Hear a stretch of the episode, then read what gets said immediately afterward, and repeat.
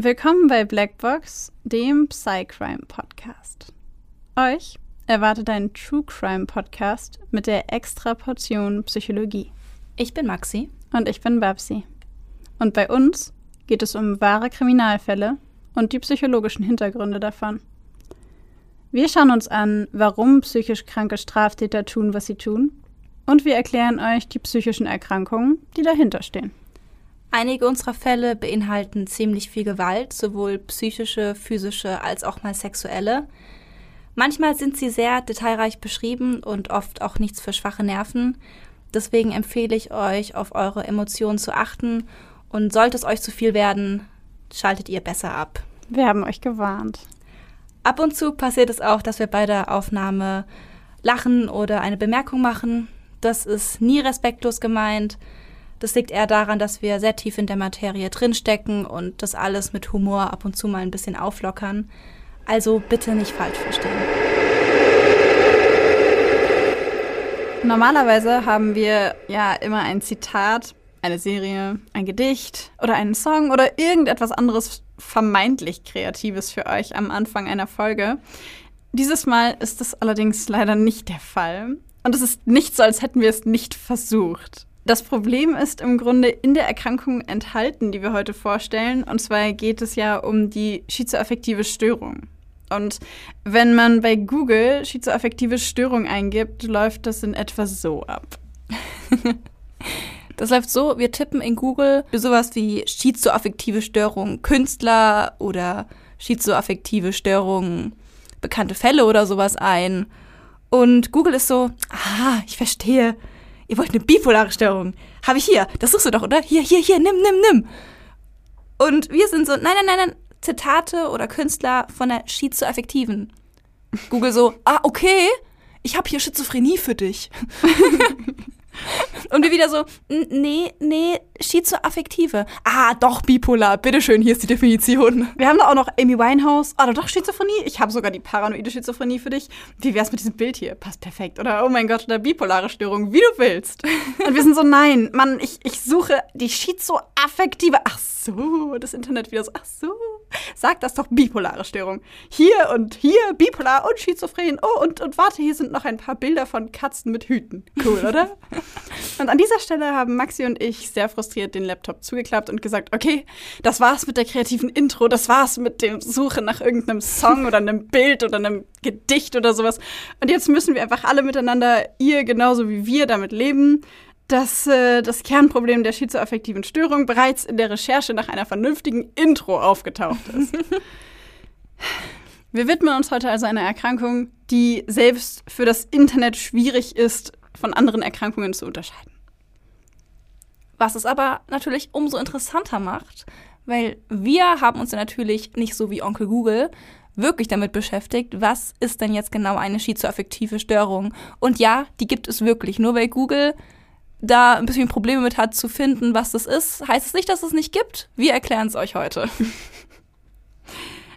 Die schizoaffektive Störung ist nämlich eine psychische Erkrankung, bei der die Symptome einer schizophrenen Erkrankung gemeinsam mit den Symptomen einer bipolaren Störung einhergehen. Deswegen hat Google da auch massive Probleme. Nach ICD-10 wird die schizoaffektive Störung nach, also mit F25 kodiert und ist da beschrieben als episodische Störung bei denen sowohl affektive als auch schizophrene Symptome auftreten. Wer von euch unseren Podcast schon länger hört, weiß, was wir meinen mit affektive und schizophrene Symptome. Ähm, für diejenigen, die jetzt quasi gerade neu dazugekommen sind, erstmal Hallo und herzlich willkommen. Und äh, für euch kurz zur Erklärung. Affektiv bedeutet im Grunde sowas wie, simpel erklärt, emotionsbezogen ich meine, jeder von euch hat bestimmt schon mal was von Depressionen gehört und jeder von euch hat auch schon mal was von Manie gehört, also diese krassen Auf- und Abs. Das ist mit diesem Affektiven gemeint. Und schizophrene Symptome ähm, entsprechen quasi den Symptomen einer Schizophrenie, wenn man so will. Also da geht es quasi mehr um den Verlust des Bezugs, Realitätsbezugs, ja. genau, mhm. des Realitätsbezugs. Das heißt, ähm, es können Wahnvorstellungen sein oder Halluzinationen. Wenn ihr dazu aber genauer und mehr wissen wollt, dann guckt einmal in unsere zwei Folgen, sind es, glaube ich, mittlerweile schon zur Schizophrenie. Genau, so. Aber zurück zur schizoaffektiven Störung. Die kombiniert eben im Grunde diese beiden Erkrankungen und äh, man hat dann eben sowohl die affektiven als auch die schizophrenen Symptome. Aber es werden weder die Kriterien für Schizophrenie noch die für eine depressive oder manische Episode voll erfüllt. Das heißt, es ist so ein ganz merkwürdiges Mischwesen quasi aus beidem. Genau, es ist auch ein sehr, also tatsächlich sehr, finde ich, schwierig zu erkennen, ähm, weil es eben oft vor allem am Anfang für eine Schizophrenie gehalten wird oder eben, wenn die affektiven Symptome mehr im Vordergrund stehen, dann eher für eine Depression oder für eine bipolare oder einfach eine manische Episode gehalten werden. Und dann ist es tatsächlich schwierig. Man muss wirklich sich den ICD-10 angucken und so jedes Kriterium einzeln durchgehen, um da mal eine Entscheidung zu treffen. Ist das jetzt schizoaffektiv oder ist es schizophren oder. Also ich finde es auch tatsächlich in der Klinik schwierig, diese Unterscheidung manchmal. Ja, ja, voll. Also bei der schizoaffektiven Störung guckt man bei der Diagnose häufig in den Krankheitsverlauf, also quasi mhm. in die letzten Jahre und schaut so ein bisschen, gab es da schon mal Episoden von Manie oder von Depression und gab es schon mal quasi Episoden mit psychotischen, also mit schizophrenen Merkmalen, wo eine Psychose aufgetreten ist. Und im Grunde lässt es sich nur unterscheiden, indem man sich die Krankheitsgeschichte einer Person anguckt. Um das Ganze aber noch ein bisschen komplizierter zu machen, wir haben euch ja schon mal erzählt, dass es zwei unterschiedliche Klassifizierungssysteme gibt. Einmal das ICD-10, beziehungsweise den ICD-10 und einmal den DSM-5. Und diese beiden definieren die schizoaffektive Störung nochmal anders. Ähm, ich persönlich finde, der DSM-5 hat das ein bisschen deutlicher herausgearbeitet. Und zwar gemäß dem DSM-5 ist es so, dass eine, Psycho also eine psychotische Symptomatik für mindestens zwei Wochen stattgefunden haben muss, also Wahnvorstellungen, Halluzinationen etc., ohne dass es irgendwelche affektiven Symptomatiken gegeben hat, also keine Manie und keine Depression. Es kann Mischphasen geben, aber es muss irgendwann im Krankheitsverlauf eine Phase gegeben haben, in der zwei Wochen lang nur psychotische Symptome aufgetreten sind. Und so würde man nach DSM-5 die schizoaffektive ähm, Erkrankung definieren. Genau. Bei, beim ICD-10 ist es quasi eher so, dass man sagt, okay, ähm, wenn beides gleichzeitig auftaucht, also manische Episoden, depressive Episoden, dazu psychotische Merkmale. Und das fand ich ganz interessant. Da wird die Unterscheidung dann häufig gemacht zwischen was für Formen von Wahnvorstellungen hat die Person. Wenn es also zum Beispiel eine manische Episode gibt, also jemand sehr, sehr, sehr himmelhoch jauchzt ist, wenn man so will, also sehr euphorisch, und dann gibt es einen Verfolgungs- oder einen Beziehungswahn, dann passt das im Grunde auch zu dieser manischen Episode weil da eben eine sehr, sehr starke Reizüberflutung, wenn man so will, stattfindet. Und ähm, was eben bei der schizoaffektiven Störung auch anders ist, ist, dass die Halluzinationen, die die Person wahrnimmt, affektiv eher neutral sind. Also sie sind weder positiv noch sind sie negativ. Und wenn sie positiv oder negativ sind, passen sie zum Stimmungsbild der Person. Also wenn die Person in dem Moment Depressionen hat, werden es eher negativ behaftete Halluzinationen sein. Und wenn die Person eher manisch ist, werden es eher positiv behaftete Halluzinationen sein. Und das ist bei einer Schizophrenie nicht der Fall. Mir fällt da gerade ein Fall ein aus der ähm, Klinik, einen Patienten, den ich mal hatte. Ähm, da war die Diagnose auch eine schizoaffektive. Mhm. Und er hat ähm, seinen Wahn bestand daraus, dass er eben von dass er die Stimmen von Menschen gehört hat, in die er sich verliebt hat. Also es, er war, also es war gegenwärtig manisch, war die Diagnose. Mhm. Ähm, schizoaffektive Störung gegenwärtig, ma gegenwärtig manisch. Sprachfehler. Ähm, und er hat in seiner Psychose eben, wie gesagt, die Stimmen von den Menschen gehört, die, in die er verliebt war. Und die haben ihm die ganze Zeit gesagt, ich liebe dich auch und dass, ich mit, dass sie mit ihm zusammen sein wollen. Mhm. Ähm, von daher passt es ganz gut. Also das, das, das würde ja. gerade dazu passen, dass in der manischen kommen dann so positive Wahnvorstellungen, die aber halt dann bei ihm leider dann manchmal auch ins Negative umgeschlagen haben, wenn er dann eben bemerkt hat, da ist gar niemand wirklich da. Ja. Aber äh, ja, das ist mir gerade eingefallen dazu. Voll spannend. Also ihr seht auf jeden Fall, die schizoaffektive Störung ist ein schwierig zu differenzierendes Erkrankungsbild, sowohl für Google als auch für die Experten. Ähm, also für Psychologen und Psychiater, weil man sich da eben immer den Längsschnitt angucken muss von der Erkrankung und weil man sehr, sehr genau gucken muss, was sind die Symptome. Gerade einmal zusammenfassen, bevor wir jetzt in die Fälle gehen, einmal noch kurze total knapp, platt formulierte Übersicht. Schizophrenie ist ähm, eine Erkrankung, wo, der, wo die Person den Bezug zur Realität verliert, wo eine Psychose stattfindet, wo sowas wie Halluzinationen, Wahnerleben stattfinden. Eine bipolare Störung ist eine Störung des affektiven Erlebens. Da haben Personen ganz starke Stimmungsschwankungen, die sind wirklich von Himmel hochjauchzen zu, zu Tode betrübt und ähm, haben sehr starke Probleme, das zu kontrollieren. Die schizoaffektive Störung dagegen ist ein Mischmasch aus beidem. Und genau da liegt der Unterschied und auch irgendwie die Gemeinsamkeit von den allen dreien. Ja, genau. Und jetzt würde ich sagen, gehen wir in die Fälle. Direkt. Wir haben heute tatsächlich zwei Fälle für euch. Ähm, dafür zwei etwas kürzere. Aber ähm, das macht ja nichts. Was auch wieder daran liegt, dass Google da wieder meinte, ach, willst du bipolar oder willst du eine Schizophrenie? Ich habe beides. Ja. Und, und, man musste ewig suchen, bis man einen gefunden hat, wo auch wirklich eine schizoaffektive Störung diagnostiziert wurde. Was mir dazu auch noch einfällt, ist, dass bei uns in der Klinik es auch oft so ist, dass ähm, die Patienten kommen und haben vom Gutachter eine paranoide Schizophrenie diagnostiziert mhm. bekommen. Und in der Behandlung stellt sich dann raus, dass es eigentlich eine schizoaffektive ist, weil man eben in der Behandlung dann erfährt, wie zum Beispiel das Leben vor der ersten Psychose war oder eben vor dem Delikt. Und man sieht natürlich in der Behandlung dann auch den Patienten, der ist ja, ist ja dann geschlossen. Mhm. Und man erlebt den Patienten ja im Alltag und da bemerkt man dann schon manchmal, okay, irgendwas stimmt da auch mit dem Affektiven nicht so ganz. Und Irgendwie gehst du ein bisschen krass rauf und runter. Genau, so, ja. und dann und dann geht es halt los und dann verändern wir, also es ist jetzt schon zweimal passiert, ähm, beziehungsweise ich habe das bisher schon zweimal erlebt, dass ähm, wir die Diagnosen ändern mussten, mhm. beziehungsweise geändert haben, weil halt die paranoide Schizophrenie nicht, doch nicht ganz so gepasst hat. Und ich glaube, das könnte auch der Grund sein, warum es viele Fälle gibt, die vielleicht erst als paranoid schizophren in den Medien sind, weißt du, und wo dann halt erst später rauskommt, okay, das ist schizoaffektiv, aber wenn die Person dann eben schon in der Forensik ist, dann interessiert es ja niemanden mehr. Also von der Öffentlichkeit her. Ja, es guckt sich halt keiner mehr an. Genau, das meine ich. War das auf jeden Fall super spannend. Das wusste ich auch noch nicht. ich auch nicht, bevor ich in der Klinik gearbeitet habe. Ja, cool. Okay, dann äh, würde ich sagen, haben wir jetzt äh, hoffentlich deutlich genug gemacht, was eine schizoaffektive Störung ist und ihr wisst es jetzt besser als Google, wenn man nach schizoaffektiven Künstlern oder sowas sucht. Und ich würde vorschlagen, dann fängst du heute an. Jip. Es ist der 23. Februar 2010, mitten in der Nacht, als Mehmet J. je aus dem Schlaf gerissen wird. Im diffusen Halbdunkel sieht er die Silhouette seiner Frau Enisa vor sich stehen, Sie wirkt verängstigt, verzweifelt.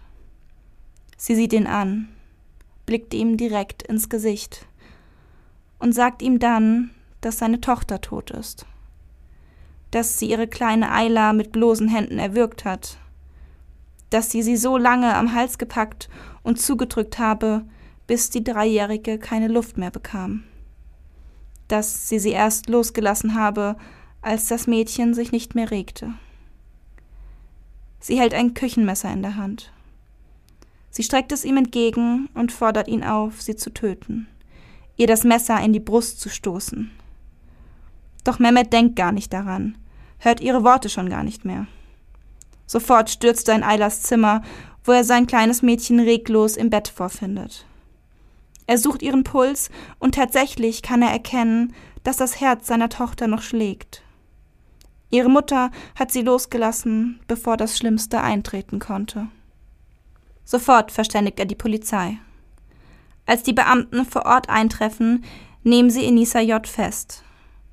Schnell bemerken sie, dass die junge Frau sich merkwürdig benimmt.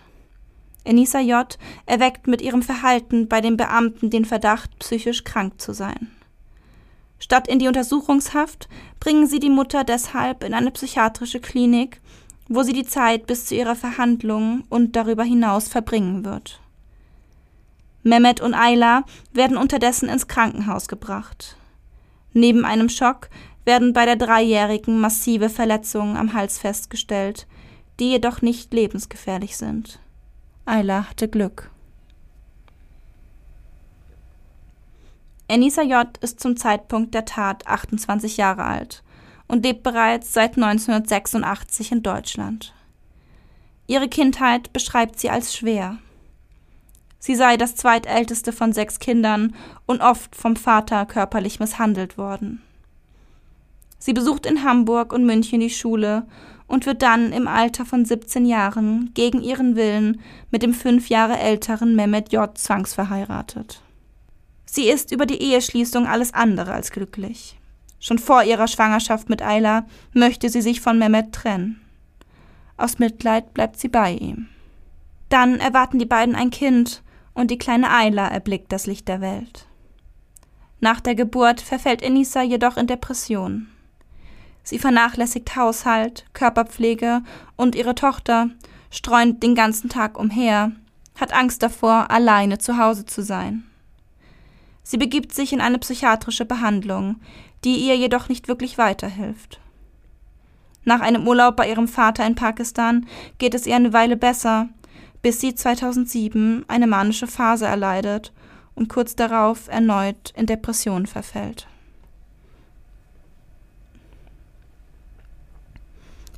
Ihre Schwestern drängen Enisa, sich von Mehmet zu trennen. Sie mögen ihn nicht, verlangen, dass ihre Schwester sich von diesem Mann trennt. Andernfalls würden sie sich weigern, ihrer Schwester zu helfen. Enisa möchte dem Willen ihrer Schwestern folgen. Die Ehe zu beenden war schließlich auch das, was sie vor der Schwangerschaft mit Ayla selbst noch wollte.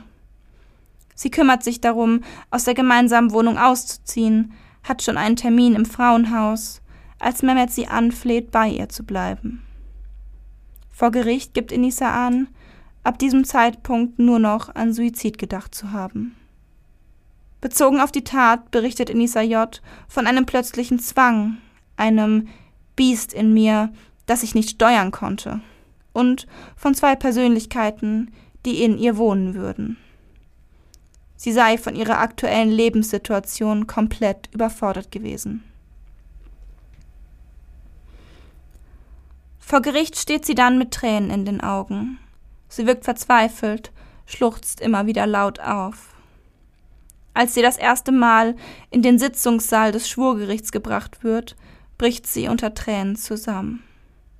Sie weint so sehr, dass sie wieder hinausgeführt werden muss und erst nach einer halben Stunde wieder in der Lage ist, an der Verhandlung teilzunehmen. Sie vermisse ihre Tochter, ihre kleine Ayla. Diese wohnt aktuell bei Mehmet und ist mittlerweile vier Jahre alt. Vier Verhandlungstage sind angesetzt. Jeden Tag sieht man der Mutter an, wie sehr sie über ihre eigene Tat verzweifelt. Die Anklage lautet versuchter Mord. Aufgrund der psychischen Ausnahmesituation, die auch die zuständigen Beamten bei ihr zum Tatzeitpunkt erkannten, wird sie von dem renommierten Gutachter Dr. Norbert Nedopil untersucht. Dieser diagnostiziert bei der jungen Frau eine schizoaffektive Psychose, die mit einer schweren depressiven Episode zum Zeitpunkt der Tat einherging. Die Diagnose wird gestützt durch Aussagen von Mehmet und der jüngeren Schwester von Enisa, die beide den Krankheitsverlauf, die beide ihren Krankheitsverlauf bestätigen. Aufgrund dieser Diagnose wird Enisa J. als vermindert schuldfähig eingestuft. Gemäß dem Paragraphen 21 und dem Paragraphen 63 lautet das Urteil sechseinhalb Jahre Freiheitsstrafe bei Unterbringung in einem psychiatrischen Krankenhaus. Als vermindert schuldfähig wird sie eingestuft, weil ihre Einsichtsfähigkeit durchaus noch vorhanden gewesen ist. Enisa habe ausgenutzt, dass weder Ayla noch der im Nebenzimmer schlafende Mehmet mit dem Angriff rechneten. Außerdem habe sie die Tür des Kinderzimmers während der Tat abgeschlossen, damit Mehmet den Mord nicht hätte verhindern können, wenn er entsprechende Geräusche gehört hätte. Am Ende der Verhandlungen bricht Enisa erneut in Tränen aus. Sie wünsche sich, sie hätte sich früher in Behandlung begeben und schäme sich für das, was sie getan hat. Nun bekommt sie endlich Hilfe, wenn auch zwangsweise. Enisa J. wird im Isa Amper Klinikum im Taufkirchen untergebracht, wo sie die nächsten Jahre ihres Lebens verbringen wird. Ihre Tochter Ayla wird sie, wenn überhaupt, wohl erst wiedersehen, wenn diese bereits zehn Jahre alt ist. Wenn ich das richtig verstanden habe, war das eine schizoaffektive Psychose zum Zeitpunkt der Tat, aber Depression. Also depressive Episode, richtig? Genau, also ich habe das so verstanden, schizoaffektive Psychose, zum Tatzeitpunkt eine depressive Episode aber. Mhm. Ja. Hatte sie, also hat sie was davon berichtet, dass sie Halluzinationen hatte? Also weil du hast ja gesagt, ich habe ich nicht, wenn ich das richtig verstanden habe, hast du ja gesagt, dass sie das Gefühl hatte, zwei Persönlichkeiten zu haben und irgendwie, das hört sich für mich so ein bisschen an wie Gedanken eingeben von außen, etwas, das nicht sie ist, was für mich sehr nach Schizophrenie klingt und Mhm. damit dann nach schizoaffektiver Störung. Ähm, aber hatte sie darüber hinaus noch irgendwie so Halluzinationen oder sowas? Das habe ich tatsächlich nicht gefunden. Also zu dem Fall gab es generell sehr wenig im Internet. Mhm. Ähm, und ich habe dann natürlich die Diagnose von ähm, Norbert Nitopil gesehen und bin dann eben davon ausgegangen, dass es da auch noch irgendwelche Hinweise geben musste auf Mhm. die, das Schizophrene in der schizoaffektiven Psychose. Ähm, ich habe aber keine näheren Einzelheiten dazu gefunden, leider. Hm. Du meintest, dass die Schwestern, das wollte ich dich noch fragen, die Schwestern mochten ihn nicht und sie war auch nicht glücklich mit ihm verheiratet und so. War er gewalttätig? Das habe ich mich auch gefragt. Das Gab's wissen wir auch nicht. auch keine Hinweise. Okay.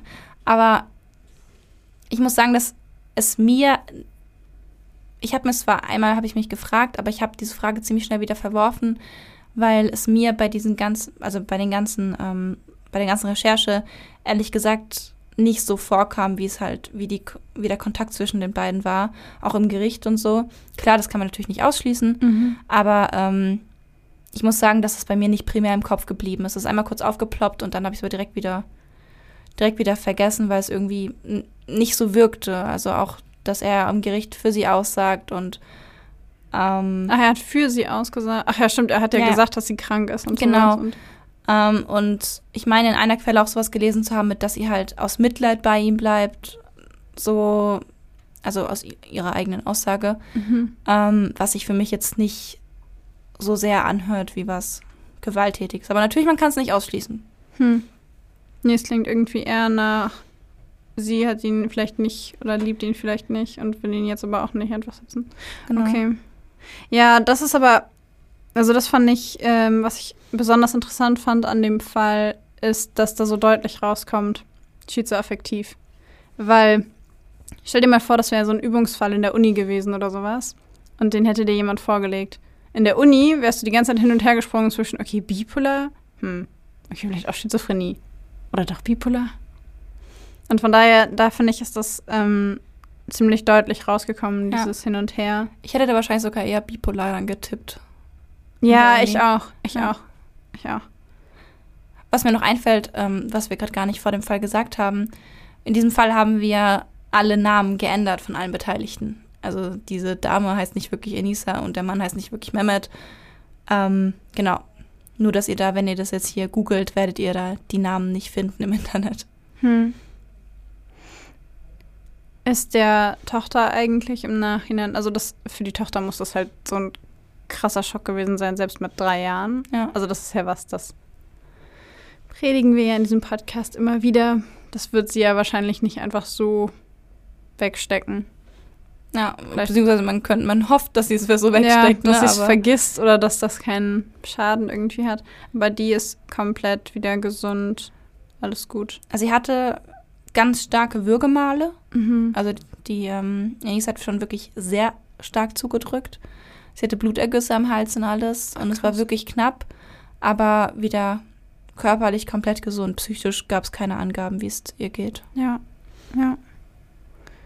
Und weiß man irgendwas über den Mann, ob der noch mit ihr in Kontakt ist, mit ihr zu tun hat?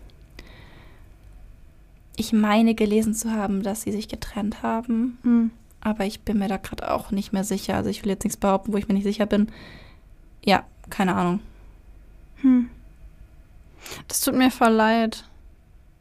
Mir tut das richtig leid für die Frau, weil ich halt denke, Mann, wenn sie in der Psychiatrie wieder, also wenn sie so weit eingestellt und therapiert, also so medik medikamentös eingestellt und therapiert ist, dass sie das komplett realisiert.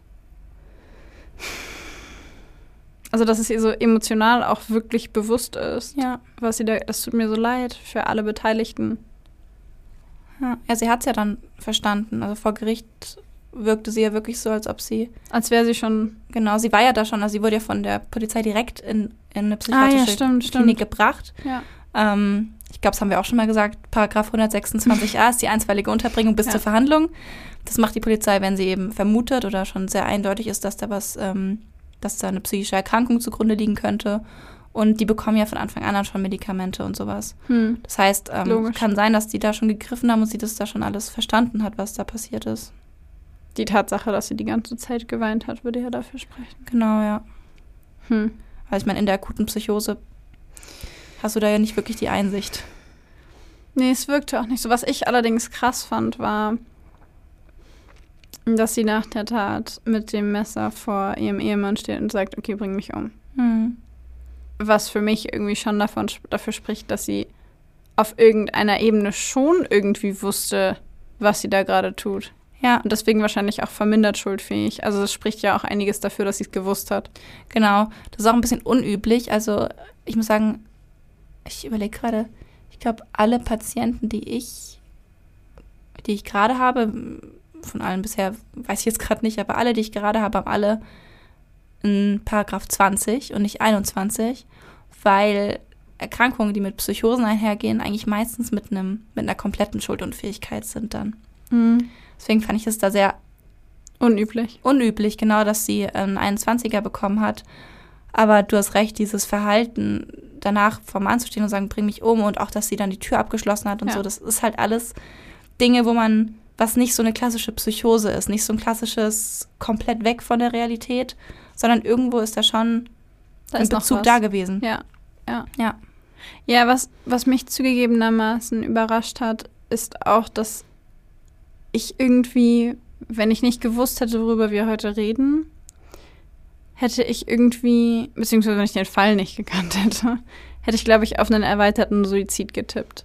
Mhm. Das hätte ich für wahrscheinlicher gehalten, dass die Mutter sich, also zuerst ihrem Kind und dann sich selbst das Leben nimmt. Also weil sie ja vorher schon suizidal war. ja. Und irgendwie hätte ich damit mehr gerechnet. Und das hat mich auch überrascht, dass sie dann zu ihrem Mann geht und zu ihm sagt, bring mich um. Also das erscheint mir auch untypisch. Hm. Bei dem Fall gibt es halt leider so wenig Einzelheiten im Internet zu. Also da war ich leider, ich habe gesucht und gesucht, um da mehr Infos zu bekommen, weil leider waren das, waren alle, die ich kriegen konnte, sind jetzt in diesem Fall eingebaut. Dann müssen wir uns damit wohl zufrieden geben. So langsam sollten wir doch so äh, in Anführungszeichen leiderprobt sein, dass wir keine endgültigen Antworten auf unsere Fragen bekommen. Tja, Wollen wir dann direkt weitermachen mit deinem Fall? wir haben ja cool. heute, wie angekündigt, zwei. Dann leg mal los. Der Mann hinter der Glasscheibe sieht nicht aus wie jemand, der vor kurzer Zeit einen Menschen getötet hat. Er wirkt eher wie ein Jugendlicher, eigentlich sogar eher wie ein aufgeregter Junge, der immer wieder von seiner Umgebung abgelenkt wird. Kaum zu glauben, dass er 22 Jahre alt ist. Seit er sich die langen Haare kurz geschnitten hat, sieht er zwar etwas älter aus, doch die schlanke Statur und die geringe Körpergröße lassen nicht zu, dass man ihn für älter als 18 Jahre hält. Um zu verstehen, wie dieser junge Mann hinter der Besucherscheibe des Gefängnisses landen konnte, springen wir zurück in das Jahr 2011. Gerade hat das neue Jahr begonnen. Die Familie Herzog feiert wie viele andere auch ausgelassen mit Feuerwerk und guter Laune in den Jahreswechsel. Die Aufregung ist nun vorbei, der Alltag zieht wieder bei der Familie ein. Die Familie, das sind Houston, seine Mutter Marilyn und sein Vater Mark, der jedoch nicht mehr bei der Familie lebt. Dennoch haben Vater und Sohn eine gute Beziehung zueinander. Oft spielen sie gemeinsam Gitarre. Houston besucht aktuell das Santa Rosa Junior College und spielt mit seinen Freunden in einer Band, in der Hoffnung, irgendwann einmal groß rauszukommen. Doch die Band um den jungen Mann löst sich nach und nach auf. Seine Freunde besuchen andere Colleges und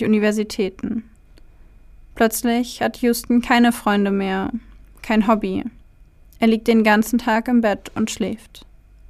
Bei seinen Eltern, insbesondere bei Mark, der selbst früher mit Depressionen und Drogenmissbrauch zu kämpfen hatte, läuten bei dem Anblick seines Sohnes alle Alarmglocken. Er bringt Houston zu einem Psychiater. Dieser diagnostiziert eine schizoaffektive Störung, verschreibt dem Jungen für die nächsten acht Monate eine wechselnde Medikation mit verschiedenen Antidepressiva. Doch diese helfen dem Jungen nicht. Stattdessen beginnt er eine Art Selbstmedikation mit einem Medikament seiner Mutter, das eigentlich bei Erkrankungen wie ADHS oder Narkolepsie eingesetzt wird und das das zentrale Nervensystem stimuliert. Außerdem macht es abhängig. Houston sagt, es gehe ihm besser, wenn er das Medikament seiner Mutter nimmt. Doch offensichtlich ist das nicht der Fall. Er wird nach und nach aus jedem Job gefeuert, den er annimmt, und die Situation verschlimmert sich nur immer weiter. Irgendwann hält seine Mutter Marilyn es nicht mehr aus und schickt ihren Sohn zu seinem Vater. Er soll nun dort leben, denn sie kann mit ihm nicht mehr umgehen. Doch auch dort bessert sich sein Zustand nicht. Houston wird als ängstlich und still beschrieben, sagt immer wieder seltsame Dinge, die scheinen, als würden sie gar nicht von ihm stammen. Von dem einst so fürsorglichen, liebevollen und gesprächigen Jungen ist nun nichts mehr übrig geblieben. Doch dabei bleibt es nicht. Houstons Verhalten wird immer auffälliger und aggressiver. Er wird immer wütender, immer verwirrter, immer gewalttätiger. Oft lässt er seine Aggressionen an seinem Umfeld aus, zertrümmert Möbelstücke. Einmal wirft er sogar seine Mutter quer durchs Zimmer. Verzweifelt versuchen Mark und Marilyn, ihrem Sohn zu helfen. Sie rufen den Psychiater an. Dieser empfiehlt ihnen jedoch nur, die Polizei zu rufen. Doch Mark lehnt diese Möglichkeit entschieden ab. Er glaubt nicht, dass sein Sohn gefährlich sei, er sei nur aufgebracht und verzweifelt. Außerdem habe er Angst, was mit Houston geschehe, wenn die Polizei hier auftauche und er weiter so aufgebracht bliebe. In den letzten sechs Jahren hat die Polizei in Santa Rosa zwei psychisch kranke Männer getötet. Erst letztes Jahr stellte das Justizministerium fest, dass die Polizei in Portland und Oregon ein Muster der übermäßigen Gewaltanwendung gegen psychisch Kranke zeige.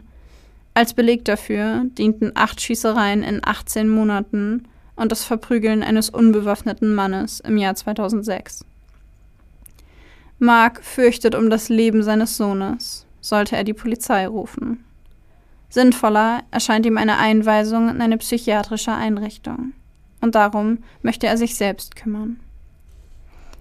Am 11.11.2011 ist Annette, Marks Schwester, bei ihm und Houston zu Besuch.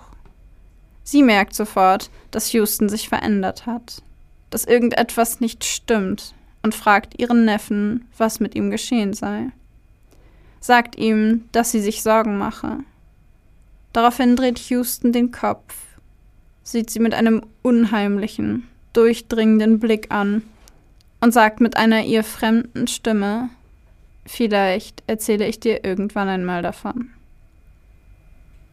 Doch fürs Erste erzählt er seiner Tante nichts. Und auch niemand anderem.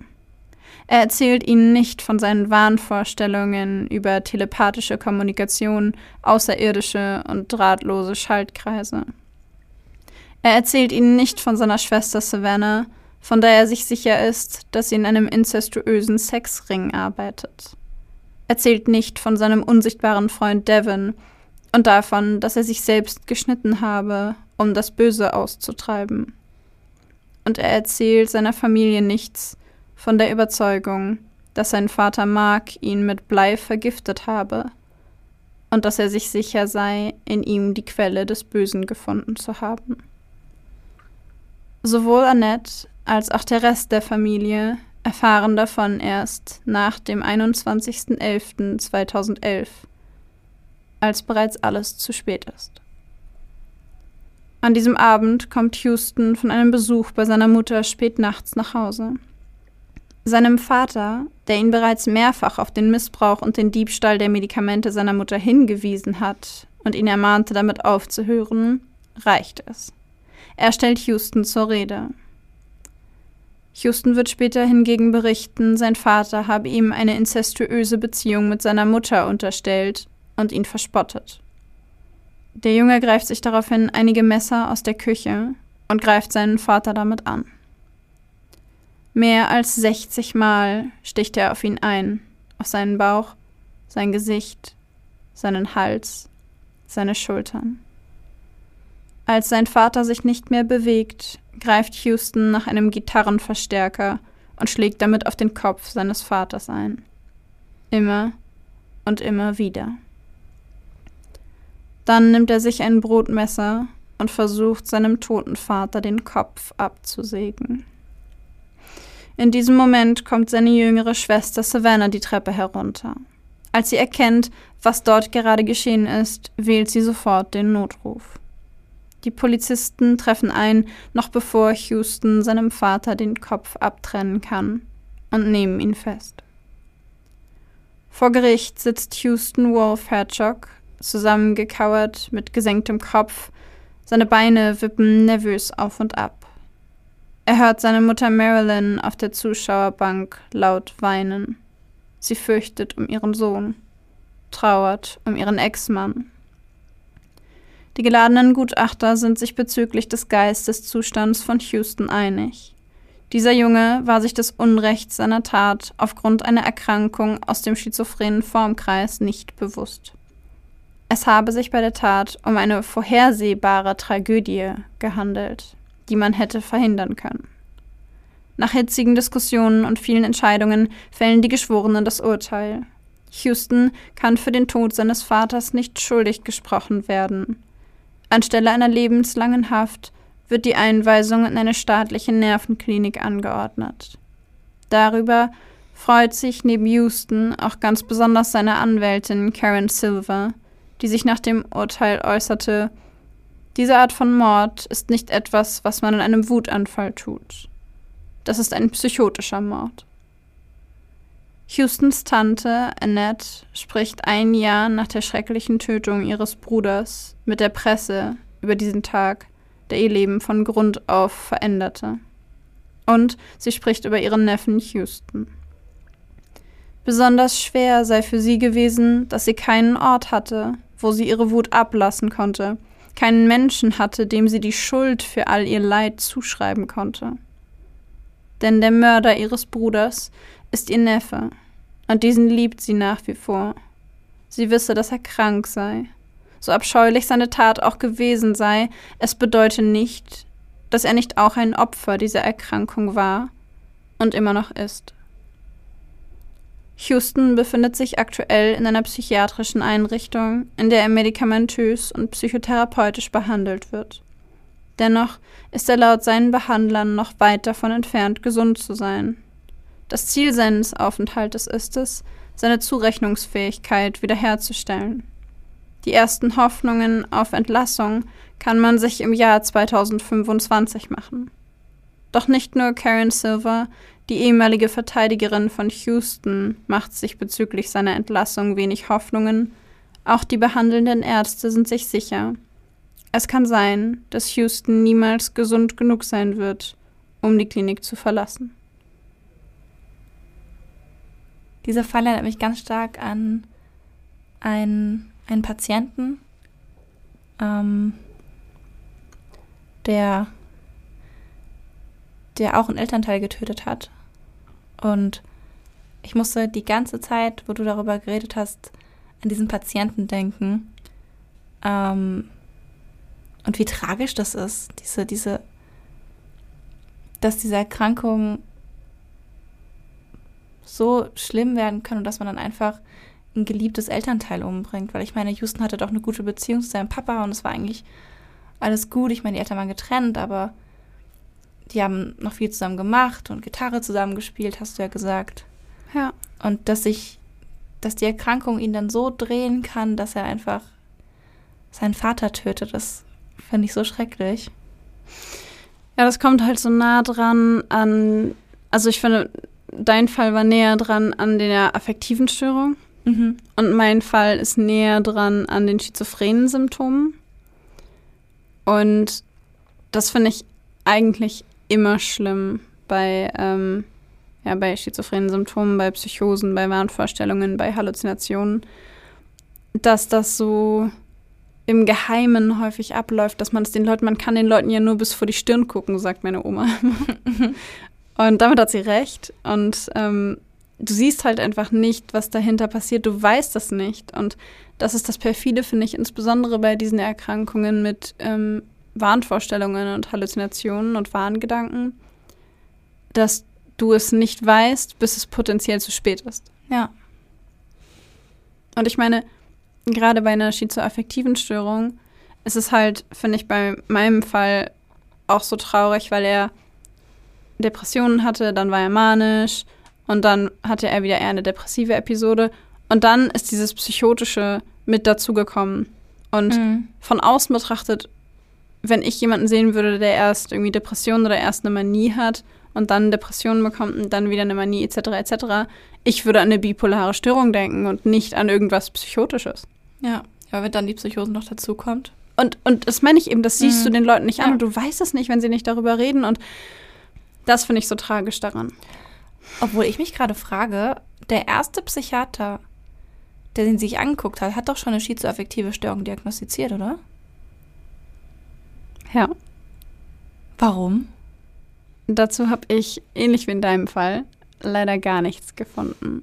Also, ich könnte mir vorstellen, dass er vorher möglicherweise schon irgendwie so schizophrene Symptome hatte. Also, dass er sich vielleicht nicht gefühlt hat wie er selbst, dass er das Gefühl hatte, dass irgendwas von außen kommt. Mhm. Aber ähm, dieses Gedanken laut werden oder Gedanken von außen eingegeben bekommen, ist ja potenziell erstmal noch nichts in Anführungszeichen Gefährliches für deine Umgebung. Gefährlich Ja. wird es ja eigentlich erst richtig, wenn du so Halluzinationen und Wahnvorstellungen entwickelst. Also nicht, auch nicht zwangsläufig, aber potenziell gefährlich. Genau, je nachdem, in welche Richtung eben diese, Klar. diese Wahnvorstellungen gehen. In welchem Jahr ging das nochmal los, dass er sich sein Verhalten so verändert hat? 2007 war es? Genau. Und 2011 ist dann die Tat passiert. Vier Jahre ist halt schon. Aber das Problem, was ich halt sehe, selbst wenn der Psychiater eine schizoaffektive Störung diagnostiziert hat, und das hat er ja, hat sich, also wurde er offensichtlich nicht gut genug kontrolliert. Und er muss ja damals noch minderjährig gewesen sein. Er war zum Zeitpunkt der Tat 22 Ja. oder 21. Und ja. Mhm. er muss minderjährig gewesen sein. Das heißt, es hätte irgendjemand kontrollieren müssen, dass er seine Medikamente nimmt. Weißt du, was ich meine? Also keine, kein Ja. Vorwurf an die Eltern oder sowas, aber nee, nee. das ist so, von daher finde ich die Formulierung vor Gericht auch ganz gut. Das ist eine Tragödie, die man hätte verhindern können. Ja. Und er hat dann das Antidepressivum bekommen vom Psychiater und das hat er aber dann nicht genommen und hat lieber das Nervenmedikament von seiner Mutter genommen. Ja, er hat unterschiedliche Antidepressiva bekommen. Ich nehme mal an, für die unterschiedlichen Phasen, um da entgegenzuwirken. Und, oder zum Ausprobieren, Mhm. um zu ja. gucken, was am besten funktioniert. Ähm, und das hat er aber nicht genommen, sondern hat eben dieses Medikament genommen, das man eigentlich bei Narkolepsie oder bei ADHS benutzt. Hm. Ich habe mich tatsächlich erst gefragt, so, warum denn das? Aber es macht irgendwie Sinn, wenn du depressiv bist. Und dann hast du ein Medikament, was ganz stark dein Nervensystem stimuliert. Ist es wahrscheinlich was, was stärker, stärker wirkt als vielleicht Antidepressiva? Ich weiß es Oder nicht. schneller wirkt? Ich glaube ehrlich gesagt, dass die Wirkung davon bei nahezu jedem Menschen ein bisschen anders ist. Ich könnte Mhm. mir auch vorstellen, dass er es genommen hat in einer manischen Phase, weil er das Gefühl hatte, das pusht ihn nochmal so richtig hoch. Oder so, ja. Hm. Aber leider habe ich dazu auch nicht mehr Informationen. Es ist ein bisschen frustrierend dieses Mal. Ja, dieses Mal gab es, wie gesagt, nicht so viel. Onkel Google hat uns ein bisschen im Stich gelassen.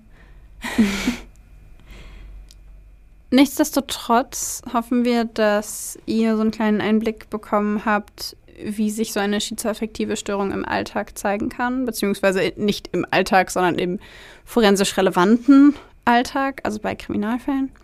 Blackbox-Alltag. Genau, wir uns angucken. genau. Nicht, dass ihr uns da falsch versteht. Äh, bitte keine Klischees und keine Vorurteile Menschen gegenüber, die unter einer schizoaffektiven Störung leiden. Da ist nämlich genauso wie bei der Schizophrenie, dass die allerwenigsten gewalttätig werden. Tatsächlich ist die schizoaffektive Störung gar nicht so häufig, denn die Wahrscheinlichkeit dafür, über dein ganzes Leben hinweg daran zu erkranken, ist laut einer nationalen finnischen Studie von Perele et al. aus dem Jahr 2007 nur bei etwa 0,32 Prozent. Also zu 0,32 Prozent wirst du in deinem ganzen Leben irgendwann mal an einer schizoaffektiven Störung erkranken.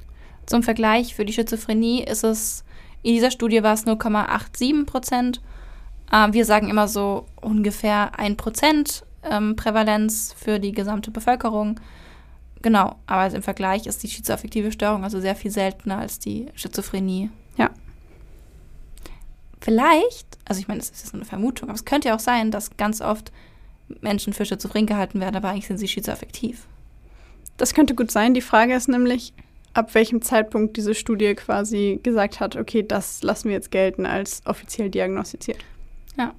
Ob Ja. das die erste Diagnose ist oder die zweite oder die fünfte oder Genau, weil wir nämlich die Theorie nehmen, dass unsere Patienten zum Beispiel ganz oft mit einer, also mit der Gutachterdiagnose reinkommen, die später geändert wird, weil sie vielleicht dann während der Behandlung doch nicht passt, dann könnte das verfälscht sein. Aber das wissen wir natürlich nicht. ja, also das berücksichtigen wir dabei, aber die Wahrscheinlichkeit ist gering. genau, ja. Also auf jeden Fall seltener. Das äh, können wir auf jeden Fall bestätigen. Es ist sehr viel seltener als die Schizophrenie. Dann würde ich sagen, gehen wir direkt. Wir machen heute so eine richtig traditionelle Folge, wie ganz am Anfang.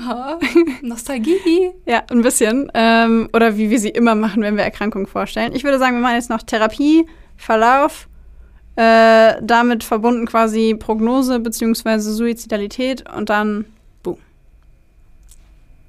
Alright, dann mache ich einfach weiter. Zur Therapie lässt sich sagen, dass es ähnlich wie bei der Schizophrenie aufgeteilt werden muss in Akuttherapie und Langzeittherapie bzw. Rezidivprophylaxe. Rezidivprophylaxe ist einfach nur prophylaktische Behandlung, dass es zu keinem Rückfall kommt. In ähm, kompliziert ausgesprochen. In der Akuttherapie ist es ganz wichtig, dass man erstmal guckt, ob das jetzt gerade eine schizoaffektive Störung mit einer schizomanischen Episode oder einer schizodepressiven Episode. Weil je nachdem, was es ist, muss die Medikation angepasst werden. Auf jeden Fall bei allen wird grundsätzlich immer erstmal Antipsychotika verabreicht. Ähm, einfach halt, damit die akut psychotischen Symptome runtergehen, die natürlich eben bei forensischen Patienten die Gefährlichkeit ausmachen. Und wenn das angeschlagen hat, beziehungsweise wenn es möglich ist, dann werden oft Stimmungsstabilisierer noch gegeben. Sowas wie, ich weiß nicht, Lithium zum Beispiel oder verschiedene Antidepressiva, wenn es eben eine depressive Episode ist. Man versucht also quasi die psychotischen Symptome runterzukriegen, runterzufahren und danach die Stimmung relativ konstant zu halten. Genau, die Stimmung zu stabilisieren. Genau. Ja. Mhm. Wenn die Akuttherapie dann eben in Anführungszeichen abgeschlossen ist, also wenn da Antipsychotika gegeben wurden, Stimmungsstabilisierer und das auch gegriffen hat, ähm, dann fängt eigentlich unsere Arbeit an als Psychologen. Denn ähm, wie viele wissen, beziehungsweise bekannt ist, dürfen Psychologen keine Medikamente verschreiben. Das heißt, wir werden erst tätig, wenn der Patient ausreichend mediziert ist, beziehungsweise im besten Fall ausreichend mediziert ist, ob das so, dass da noch im Nachhinein angeglichen werden muss. Und genau, dann kommen wir ins Spiel. Ich, ich muss sagen, dass die Therapie jetzt vor allem bei mir, bei meinen Patienten mit einer schizoaffektiven Psychose sich nicht sehr groß unterscheidet von der Therapie mit den schizophrenen Patienten. Ähm, ist ein ganz großer Schwerpunkt natürlich auf Deliktbearbeitung und auf Psychoedukation. Bei Patienten mit einer schizoaffektiven Störung ist es natürlich dann noch wichtig, auch also auch über die schizophrene Seite aufzuklären und auch über die bipolare Seite aufzuklären, weil es natürlich eben so eine, wie wir schon gesagt haben, so eine Mischerkrankung ist und da eben beides reinfließt. Ähm, außerdem ist bei solchen Patienten, je nachdem, wie stark diese Stimmungsschwankungen ausgeprägt sind, sowas wie ähm, Emotionskontrolle, ähm, der generelle Umgang mit Emotionen wichtig. Das ist dann eben je nachdem individuell. Und was in der Forensik das Wichtigste ist, ist dem Patienten ausreichende Compliance zu geben oder dass der Patient eine ausreichende Compliance entwickelt. Mit Compliance ist gemeint, dass der Patient auch nach Entlassung zuverlässig seine Medikamente einnehmen wird. Mhm. Also Compliance ist die ähm, Bereitschaft, die Medikamente und, zu nehmen und die Behandlung fortzuführen. Compliance ist, glaube ich, einfach prinzipiell, wenn man bei etwas bleibt. Genau. Also mit etwas weitermacht. Genau, Ja. und Medikamentencompliance dann eben im ja, ja, genau. Zusammenhang mit den Medis. Mhm. Und das ist eins wirklich der wichtigsten Dinge. Ah, und zu erkennen, wann eben eine neue Psychose anfangen würde. Da Ja. gibt es dann so Frühwarnsymptome, die man dann zusammen erarbeitet. Genau, aber das sind so die wichtigsten Eckpfeiler, die jetzt so in der Psychotherapie, in der Forensik mit schizoaffektiven Patienten wichtig sind. Da fällt mir gerade ein, dass ich mal auf einem Vortrag von einer Frau war, die selber hatte eine bipolare Störung, also keine schizoaffektive, aber sie hat von ihren Manien erzählt und sie meinte, sie erkennt die Manie daran, dass sie sich angewöhnt hat. Sie hat so einen sehr, sehr strikten Tagesablauf. Sie muss das haben, sie braucht das, ähm, dass sie immer um dieselbe Uhrzeit ins Bett geht, um dieselbe Uhrzeit aufsteht und so weiter und so fort, damit sie sieht, wann es Abweichungen gibt. Und sie selber merkt, wenn sie zwei Tage hintereinander bis zwölf oder ein Uhr nachts nicht einschlafen kann, weiß sie, dass es Richtung Manie geht. Ach, krass. Und dann weiß sie, dass sie Medikamente umstellen muss, höher dosieren, wie auch immer. Und die ist so, also die saß, soweit ich weiß, noch nie in der forensischen Psychiatrie, aber Mhm. die ist medikamentös so gut eingestellt und so gut aufgeklärt, dass sie ein, ein zumindest sehr stabiles oder relativ stabiles Leben damit führen kann. Und sie selber sagt auch, ähm, es ist eine Erkrankung und sie gehört zu mir und ich habe gelernt, damit zu leben und es ist okay. Und Ja. sie hat halt diese Frühwarnsysteme für sich gefunden, was sie tun kann in dem Moment und woran sie das selber erkennt. Voll gut. Ach, Ja. diese Compliance ist ja ein Träumchen. Voll. Das würde ich mir auch wünschen, manchmal bei meinen Patienten. ja, aber es ist total wichtig, über die Erkrankung Bescheid zu wissen. Ich würde sa- sagen, das ist bei diesen Erkrankungen fast das Wichtigste, dass man weiß, wie das funktioniert. Und dass man sich selber gut kennt. Genau. Ja. Und auch vielleicht auch, also was leider nicht so oft gemacht wird, aber was ich auch total wichtig finde, dass die Angehörigen und die Familie darüber Bescheid weiß. Damit man von außen sagen Ja. kann, hey, mir ist da was aufgefallen, hör mal zu. Genau. Ja, auf jeden Fall. Zum Verlauf der schizoaffektiven Störungen lassen sich unterschiedliche Dinge sagen. Zum einen sind schizoaffektive Störungen grundsätzlich, ähm, also haben grundsätzlich eine günstigere Prognose als die reine Schizophrenie. Und äh, dabei darf man logischerweise nicht vernachlässigen, dass auch die manischen und depressiven Episoden einen massiven Einfluss auf das Leben eines Patienten haben. Also das sollte man dabei nicht unterschätzen. Und bei dem Verlauf an sich lässt sich sagen, dass es ja abwechselnde Phasen gibt zwischen depressiv und manisch, mal psychotisch beziehungsweise mal schizophrene Symptome, sagen wir es einfach mal so, mal schizophrene Symptome, mal ähm, affektive Symptome. Und das in einem häufigen Wechsel, das wechselt sich quasi periodisch ab in Episoden. Da gibt es unterschiedliche Arten von Verläufen, Leute, die sehr schnelle Wechsel haben, Leute, die zwischendurch symptomfrei sind, etc. etc. Grundlegend kann man aber sagen, dass je häufiger man äh, Symptome hat und diese Phasen sich abwechseln, desto schwieriger ist es, dass es langfristig äh, sich quasi so einpendelt, dass man es nicht mehr wirklich behandeln muss.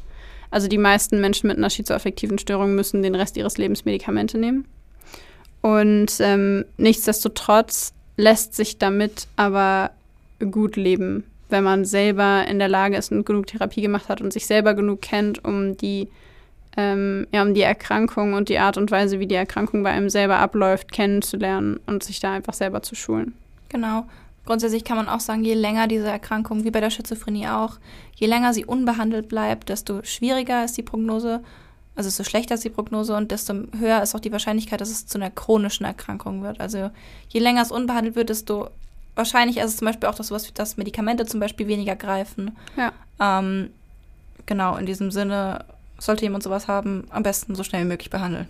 Ja. Und vor allen Dingen, ähm, Thema Compliance, hattest du ja vorhin schon angesprochen, je häufiger es einen Rückfall gibt, desto schlechter ist es tendenziell für die Person, weil es hat neben den äh, potenziell chronifizierenden Faktoren auch den Einfluss, dass es sich natürlich auf das soziale Umfeld der Person auswirkt. Wenn jemand lange Zeit im Krankenhaus verbringt, dann wirkt sich das eventuell auf die Sozialkontakte und auch auf das Arbeitsumfeld aus. Und das destabilisiert die Person als solche dann natürlich nochmal, weil sie sich das alles wieder aufbauen muss und dann wieder aufbauen muss und so weiter und so fort. Von daher ist das Ziel immer, möglichst gut eingestellt, möglichst hohe Compliance, gute Aufklärung der Person selbst, gute Aufklärung des Umfelds.